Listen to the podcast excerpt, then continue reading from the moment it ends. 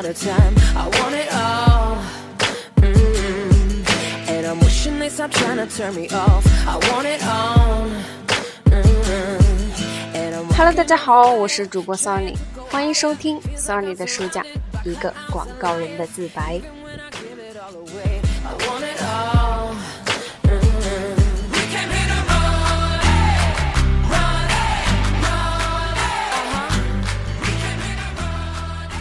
广告呢和其他的东西可能有一些不一样，比如说你去买原材料，去买一些硬件的东西，那些都是实实在在的，而广告呢，可能你只能猜它，你不会知道它确切的效果。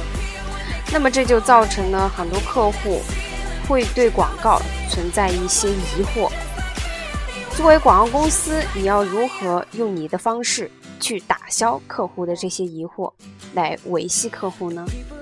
那么接下来我们来听一下大卫奥格威是怎样处理的。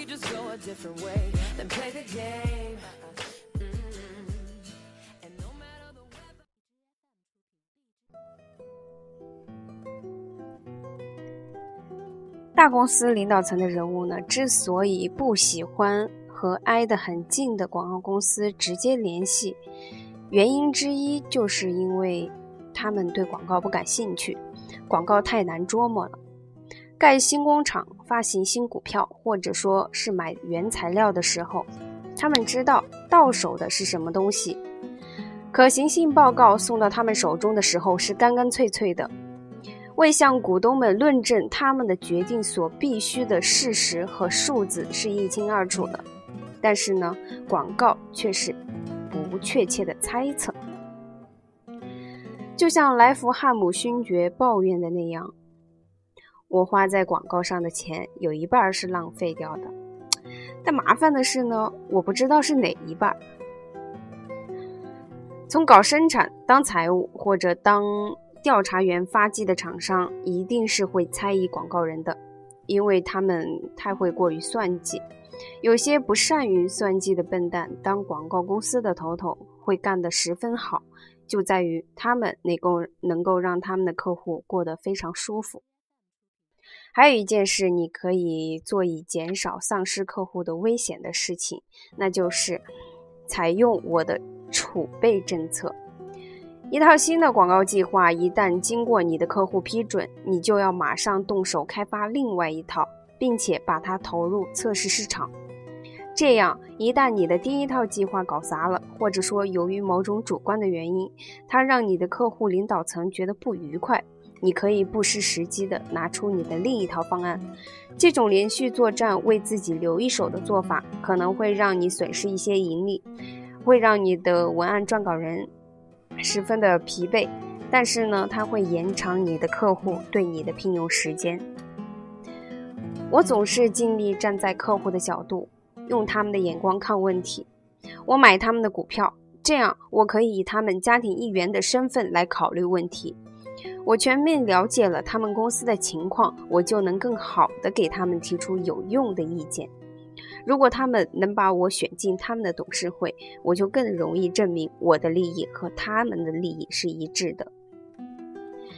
勤奋能干的年轻人呢，往往都会有一种不错的想法，要把他们的两个客户拉进同一项广告活动里。他们会建议一位客户开展一项竞赛，以另一家客户的产品做赠品，或者是两家客户在一份杂志里共登联合广告。这种联合可能对广告公司有危险，基本上是毫无例外的。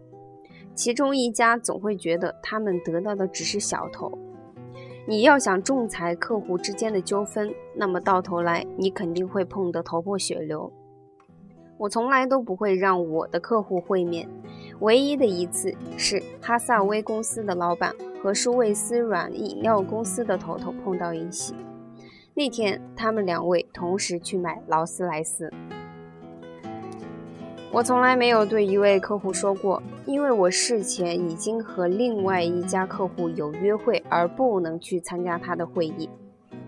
一夫多妻成功的秘诀在于丈夫能够使每一个妻子都相信他是他唯一的宠爱，如果有一个客户向我打听我为另外一家客户开发广告计划的情况，我总是用别的话题把它岔开，这可能让他感觉不愉快。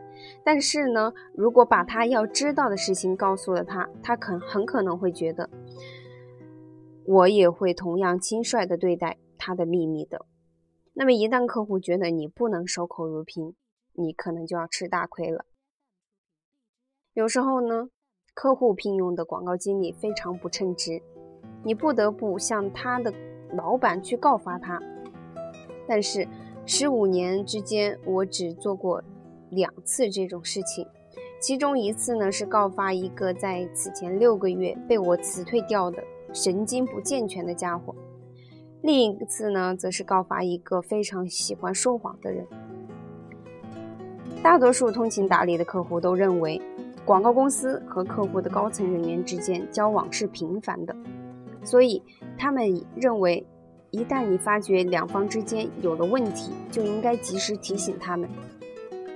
有一次，我挨了一位客户的一通申诉，他说我没有把我们客户主管替他的品牌经理起草的他们公司的营销计划的这件事反映给他。客户呢总是会非常为难我们的客户主管，有时候他们有理，但是呢有时候他们也不对。不管谁是谁非，把有关的人调任他职，对双方都是有好处的。而且在小事没有酿大之前，没有影响到广告代理和客户全面关系之前，去处理妥当。我有一位很有才华的同事，一年中遭遇了三个客户的非难。那么这一段遭遇呢，深深的伤害了他，让他完全洗手，再也不干广告了。要是你的脸皮太薄，经不起这种肆虐，你就不应该来干广告公司客户主管这一行。好，那么今天的学习呢，到这里就结束了。下一节，期待大家的收听和关注。再见。